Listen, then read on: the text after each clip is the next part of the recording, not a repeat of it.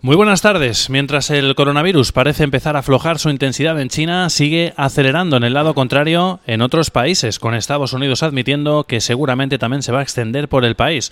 Esto, junto a nuevas señales de alerta sobre su impacto económico, está lastrando de nuevo a la renta variable global, provocando además un adelanto de las expectativas a que la Reserva Federal baje tipos de interés ya en el mes de abril. Estos audiomercados buscamos todas las claves de la sesión, como siempre, gracias al patrocinio del broker IG. Potencia sus inversiones con los nuevos Turbo 24. El primer turbo cotizado 24 horas de lunes a viernes creado por IG. Elija su apalancamiento, gestione su riesgo y opere sin comisiones. Todo en las premiadas apps y plataforma de IG. Opere Turbo 24 con IG, un proveedor líder del trading online. Busque IG Turbo 24 para saber más. Los Turbo Warrants son instrumentos financieros complejos y su capital está en riesgo. Puede sufrir pérdidas rápidamente. Con unos futuros que tratan de rebotar desde mínimos, eso sí, en una nueva jornada en la que han imperado, están imperando las fuertes ventas a nivel global en la renta variable ante las nuevas señales de alerta sobre el impacto económico del coronavirus que hemos tenido en el día de hoy junto al avance de la enfermedad fuera de China. En Corea del Sur, con 169 nuevos infectados, superando ya los 1.200, y en Italia, con una cifra que alcanza ya los 322 contagiados y 12 fallecidos. Brasil ha informado de su primer caso, España ya suma 9, Japón ha registrado 3 fallecimientos por la enfermedad, Francia, segundo fallecido, nuevos casos en Croacia, Austria, Suiza, 12 ya en Canadá, tras un nuevo caso en Ontario, unas cifras que siguen aumentando fuera de China, lo que contrarresta el sentimiento de que la infección está empezando a mostrar síntomas de desaceleración en eh, su país de origen. Lo demuestran las cifras, siguen mostrando, como decíamos, desaceleración con 406 nuevos casos en el día de hoy frente a los 508 de ayer, 52 fallecidos frente a los 71 que se registraron en el día previo, todos además en la provincia de Hubei y también lo constatan los analistas, con Goldman Sachs avanzando hoy en una nota que por fin parecen mejorar las cifras en el país, en este caso con los nuevos infectados por primera vez eh, siendo una cifra menor a las de hace una semana y con JP Morgan adelantando que es muy probable también que el ciclo de infecciones haya tocado ya su pico esta semana. Sin embargo, siguen viendo, siguen creciendo eh, las eh, señales de alerta sobre el impacto económico, hoy con los primeros profit warning en Europa, citando directamente el impacto del coronavirus entre ellos Danone o Diageo, con informaciones apuntando a que Google y Microsoft estarían acelerando planes para llevarse su producción de smartphones y ordenadores desde China hasta Tailandia o Vietnam, o con la agencia Moody's empeorando su perspectiva de ventas de automóviles globales para este año como consecuencia del impacto del coronavirus. En concreto, ha recortado su estimación hasta una caída esperada ahora del 2,5% desde el 0,9% anterior, aunque espera rebote con crecimiento ya del 1,5% para el año 2021.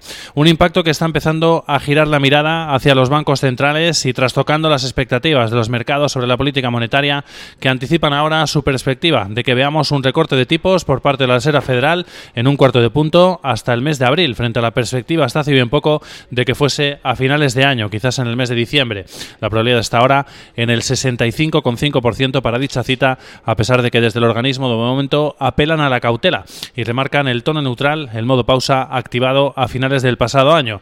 Clarida y Kaplan no han dado pistas por el momento, ven por el contrario a un prematuro. Hablar de recortar los tipos de interés, será importante escuchar esta tarde nuevos mensajes también de Kaplan y de Cascari, miembros del organismo. Sin duda importante este posible efecto sobre la política monetaria con unos mercados que adelantan también su expectativa de recorte de tipos por parte del Banco Central Europeo para el mes de junio y del Banco de Inglaterra para el mes de septiembre.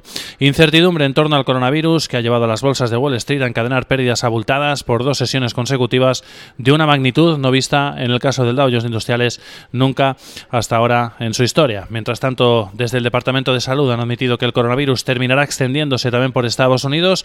Lo hace un día después de que Trump avanzase fondos de 2.500 millones de dólares para luchar contra la enfermedad. Se espera que ofrezca detalles sobre esta cuestión esta tarde ya con los mercados cerrados, mientras oficiales de la Casa Blanca han asegurado que confían en que China cumplirá plenamente con los compromisos adquiridos en el acuerdo fase 1 de comercio eh, firmado por, ambos, por ambos países a mitad de enero en Washington. Con unos futuros, como decíamos, que tratan de rebotar y de hecho están ya en positivo con avances del 0,15 para el Dow Jones de Industriales, del 0,24 para el SP500 y del 0,29 para el tecnológico Nasdaq 100. Veremos a ver si hoy los rebotes son sostenidos o por el contrario pasa como en el día de ayer, rebote del gato muerto y volvemos a ver caídas después de las duras eh, pérdidas que hemos visto para las bolsas norteamericanas en las últimas dos sesiones, mientras que en el plano empresarial vuelven a, en este caso, recaer el protagonismo sobre las cuentas corporativas del cuarto trimestre. Hoy de nuevo con un profit warning, en este caso de compañía china, la red social Weibo, que cotizan en el Nasdaq y que ha recortado pronóstico de ganancias para el primer trimestre de 2020, citando también al coronavirus como responsable de este recorte de perspectivas. Ha decepcionado además con sus resultados del cuarto trimestre de 2020, está cayendo un 7,5 en preapertura en Wall Street, eso sí, minimizando ese impacto porque ha llegado a caer más de un 11%. En el plano de resultados eh, trimestrales también negativos, pues vemos a la cadena de hamburgueserías eh, Wendy's que ha superado expectativas, pero ha decepcionado con sus previsiones para 2020, está cayendo un 3,4% también Chesapeake Energy, que ha superado expectativas, pero ha generado dudas también con sus previsiones. También se deja, en este caso en preapertura, un 5,2%, la compañía de servicios petroleros. Y eh, también estamos eh, viendo pues eh, caídas en movimientos de preapertura, en este caso para la compañía Salesforce.com, que ayer presentaba resultados por encima de las previsiones, elevaba además pronóstico de ganancias, pero anunciaba relevo de su consejero delegado, Keith Block, que va a abandonar la compañía, lo que está penalizando su cotización en preapertura. Se deja un 2,5%. Cambio de consejero delegado que también anunciaba Walt Disney, la compañía de entretenimiento.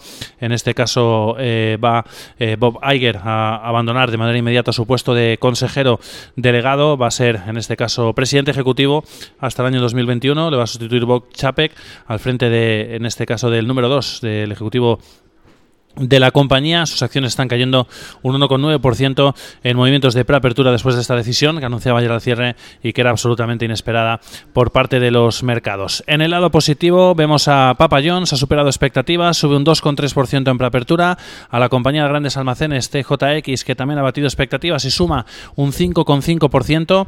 Vemos también en positivo a Office Depot que ha presentado resultados en este caso mixtos, beneficio por acción por encima de estimaciones, ingresos que han generado algo más eh, dudas, está subiendo un 2,5% en preapertura y con movimientos también eh, algo más eh, flojos, en este caso para los Companies, que suma medio punto porcentual después de haber presentado un beneficio por acción por encima de estimaciones 0,94 frente a 0,91 esperados, pero con ingresos, en este caso, que se han quedado por debajo de lo que esperaba Wall Street.